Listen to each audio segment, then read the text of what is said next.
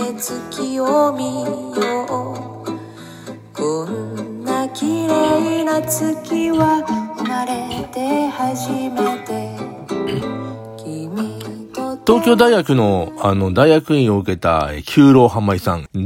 ずっと、あの、浪人をして、早稲田の教育学部に、受かったと。いうのを、えー、まあ、ビジネスにしているような 人です。で、えー今回東京大学の大学院を受けたんですね。で、結果はもう9月に分かってたんだけど、まあ、引っ張りに引っ張り、えー、YouTube で、の、トマホークで、まあ、発表、えーをするということになって、まあ、視聴率を上げようっていう、えー作戦なんですけども、まあ、結果は、えー二次試験で落ちてたんですね。一次試験の筆記試験、えーは通ってて、二次の面接、め、まあ、普通、あの、なんていうの？筆記も面接も一緒にやったりとか、面接だけだったりとか、えー、大体あのーこれぐらいの成績って分かったりするんだけども、東京大学はあのー、一次試験があって、通った人が二次試験。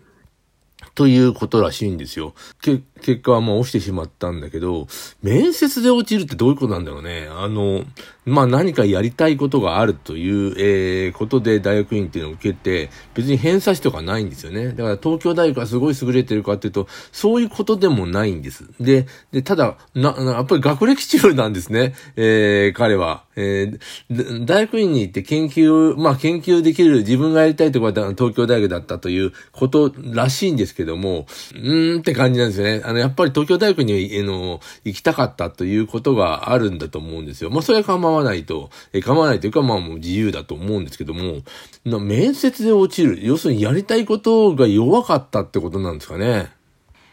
大体こういう研究がしたいとか、えー今までやってきたことの、えー延長上に、そのなんだ、大学院の研究室があるということを、えー普通に述べれば、ああ、じゃあここ来て、あの、やりましょう、みたいなことになるようなとこなんですね、大学院。それに、えー東京大学もやっぱり学生を集めて入れてるのも、やっぱり救急としてるんですよ。えー彼を受けたとか、まあ、倍率が結構ありましたけれども、あのー普通に、えー勉強してくれる学生を集めたいと。思ってまして、あの学部もなかなか集まんない時代じゃないですか、少子化もあって。えー私立大学なんてね、もうどの、潰れてしまうんじゃないかと思ってるようなところもいっぱいあって、えーましてや、あの、学部じゃなくて大学院っていうところは、えーなかなか人が来てくれないんですよね。で、えーみんな、あのー、ていうか、みんな、いろんな大学の人は、あの手この手で、えーうちはいいですよ、みたいなことを言って、集めてるとこなんです。で、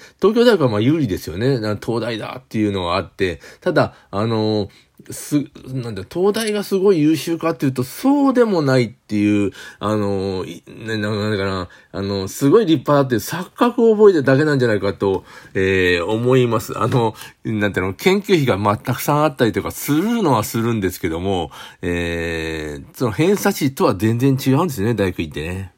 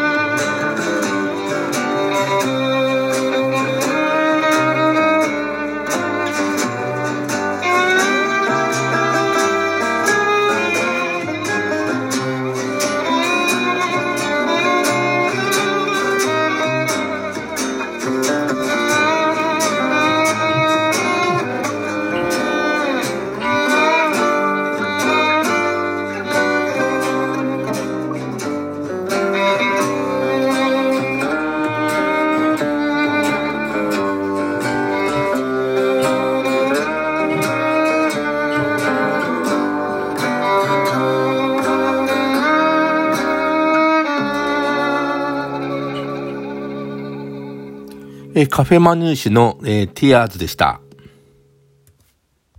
え、学校っていうところは、まあ、中学、小学校は、まあ、公立高校だと、あ、公立中学、公立小学校だと、えー、いろんな人がいるじゃないですか。だから、あの、勉強できるやつ、運動ができるやつ、できないやつ。で、えー、嫌なやつというかね、話が合わない人とかいっぱいいて、結構の、あのー、社会に近いのが大体中学、えー、小学校。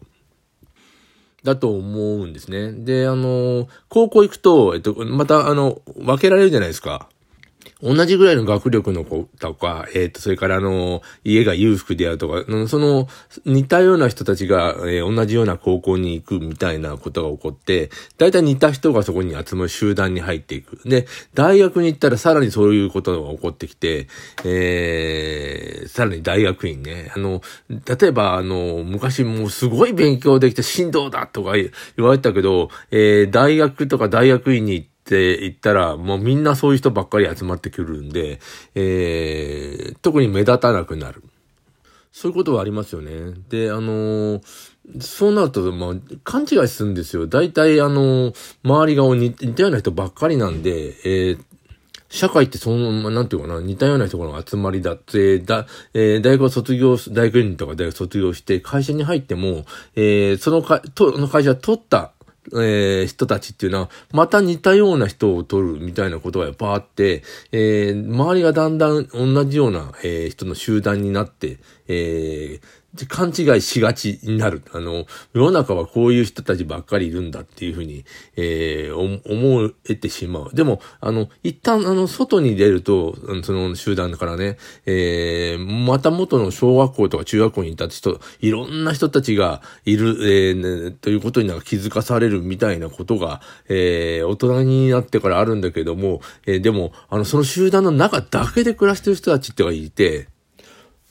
まあその人たちはあの、世の中っていうのは、まあ似たような人たちしかいないというふうに、えー、それも、なんかその集団が抜けるまで思っちゃう。えー、もしくは抜けた後もやっぱりそういう人ばっかりと付き合う。思った。類は、類ともとか言うけども、確かにそうなんだよね。で、その人が付き合ってる人を見ると、大体どの集団に、えー、属してるかがわかる、みたいなこともやっぱ起こるんですよ。それがいいことなのか悪いことなのかっていうと、えー、なんかやっぱり悪いことだったりするんですよね。あの、なんていうかな、あの、コミュニケーションを取るにしても、あの、なんていうの、そこでしか取れないとか、それ以外の人たちを否定してしまうとか、えー、なんていうかな、マウント取るような人はいるけど、そのマウント取るっていうようなね、えー、なんていうの、習性を持ってる人は、割となんていうかな、あの、えー、中間がちょい上にいたりとか、えー、なんか真ん中ぐらいにいる人の中に、えー、マウント取りがちなおじさんとかがいたりするんですよ。あの、ちょっとでも上に行きたいみたいな意識が、えー、大人になってもあって、でも本当は上に、上というか、あの、そんな優れた人じゃないっていうのは分かってるんですね。だからどうしてもあの人に勝ちたいと思い、思って、えー、生きてるんだけど、それね、その人となんか、とがそう近くにいるとね、しんどいですよね。もう何でも勝とうとするんだけど、えー、実は負けてるみたいな人ですよね。